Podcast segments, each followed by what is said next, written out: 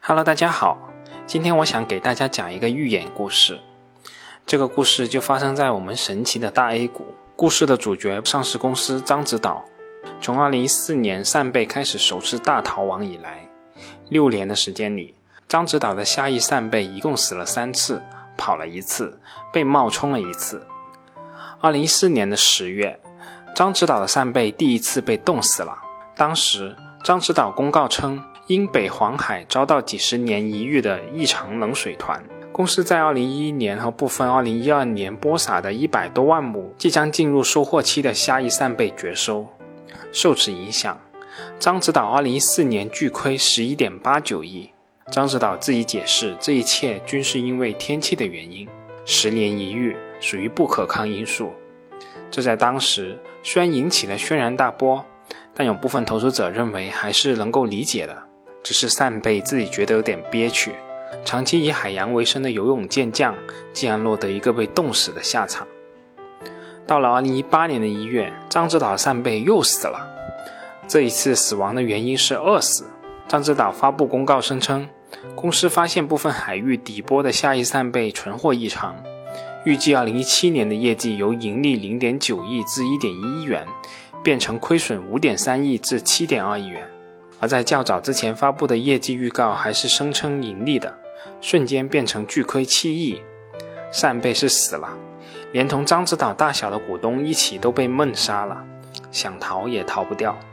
最后，公司在年报中解释，2017年的亏损7.23亿的原因是海洋灾害导致的扇贝受死。到了2019年的三月，这是獐子岛的扇贝是逃跑了。当年公司净利润亏损四千三百一十四万元，理由是扇贝收获总量减少。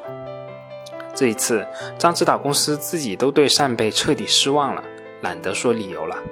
扇贝到底为什么逃跑了，彻底成了不解之谜了。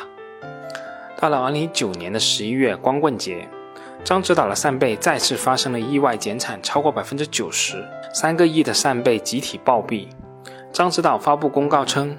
扇贝存货异常，大面积自然死亡，而且原因不得而知。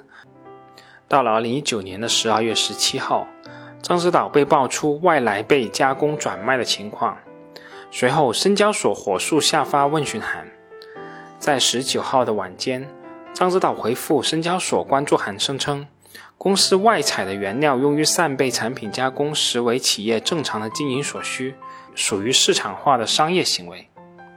直到二零二零年的六月，证监会下达了行政处罚及市场进入决定书，终于把獐子岛上面的连续剧扇贝跑路进行业绩造假的把戏拆穿，借助北岛导航技术，解决了獐子岛在整个过程中无每日采捕区域记录可以参考的难题，并委托两家第三方专业机构运用计算机技术还原了采捕船的真实航行轨迹。从而认定了獐子岛成本、营业外支出、利润等存在虚假。证监会认定，獐子岛通过虚减营业成本等手段，导致2016年的利润虚增1.3亿，虚增利润占了当期利润总额的158.11%。通过虚增营业成本等手段，虚减2017年利润超过2.79亿元，占当期披露利润的38.57%。獐子岛2016年和2017年连续两年的年度报告存在虚假记载。据此，证监会决定对獐子岛给予警告，并处以六十万元的罚款，对十五名责任人员处以三万元至三十万元不等的罚款。另外，对四名主要责任人采取五年至终身市场进入的处罚，其中对董事长兼总裁吴厚刚采取终身市场进入的措施。随后，獐子岛董事长、高级管理人员、证券事务代表等相继辞职。原本以为这就是全剧终了，但在端午节后开市的六月二十九号，獐子岛的股价以跌停的方式开盘以后，但很快就有资金进场博弈。当天，獐子岛的股价大跌百分之八点八二。按照财务造假的剧本，原以为獐子岛的股价会滑向深渊，然后面临市值退市。但让股民意外的是，一个月过去了，獐子岛的股价不但没有下跌，在七月二十七号、七月二十八号和七月二十九号更是连续涨停，在一个月内走出了股价翻倍的行情。股价涨了，就开始有人为獐子岛的暴涨找理由了。这不，獐子岛七月十五号披露二零二零年半年度业绩预告，獐子岛上半年的业绩扭亏为盈，盈利三千万至四千万元。上年同期亏损是两千五百五十八点九七万元，基本每股收益是零点零四元至零点零六元。上年同期基本每股收益是负的零点零三元。尽管公司预计上半年的净利润扭亏为盈，但归属于上市公司股东的扣除非经常性损益的净利润仍然是亏损的。对于业绩扭亏为盈，张指导表示，上半年。受国内外疫情、市场环境变化等因素，公司营业收入同比下降约百分之二十。受闲置海域使用金及租金摊销等原因素影响，海域使用金核算分配计入当期的数额较大，导致相关产品单位成本上升约百分之二十至百分之三十。而獐子岛公司上半年盈利的根本原因是出让了长海县广鹿岛海域使用权及相关资产，以及中央冷藏股权等非经常性损益项目收益，合计约一点二亿元。虽然说獐子岛上半年的业绩是预盈，但主要依靠的还是非经常性损益科目。但这些都不重要了，重要的是谁又能保证这一次扇贝不跑路了呢？难道我们的投资者真的天真的以为这样一家骗子公司未来会讲诚信吗？我作为行内的人员，其实从一开始我就比较关注獐子岛这个事件，甚至这已经成为了一个警示标志，警示我们不要去审那些农业的企业。但最令我感慨的却是调查的困难。可能大众看到证监会的调查结果，认为证监会给出了调查结论。通过高大上的卫星定位等手段，得出了獐子岛造假的结论。但从我的角度而言，我认为证监会是没有调查出獐子岛实际造假的情况的。我们可以看到，说那个船没有实际去那么多个测量点，这个可以说公司的监测工作存在弄虚作假。但这个能得出有多少东西是虚假的结论吗？这里面其实是存在明显的逻辑漏洞的。当然了。证监会走到这一步，确实也骑虎难下。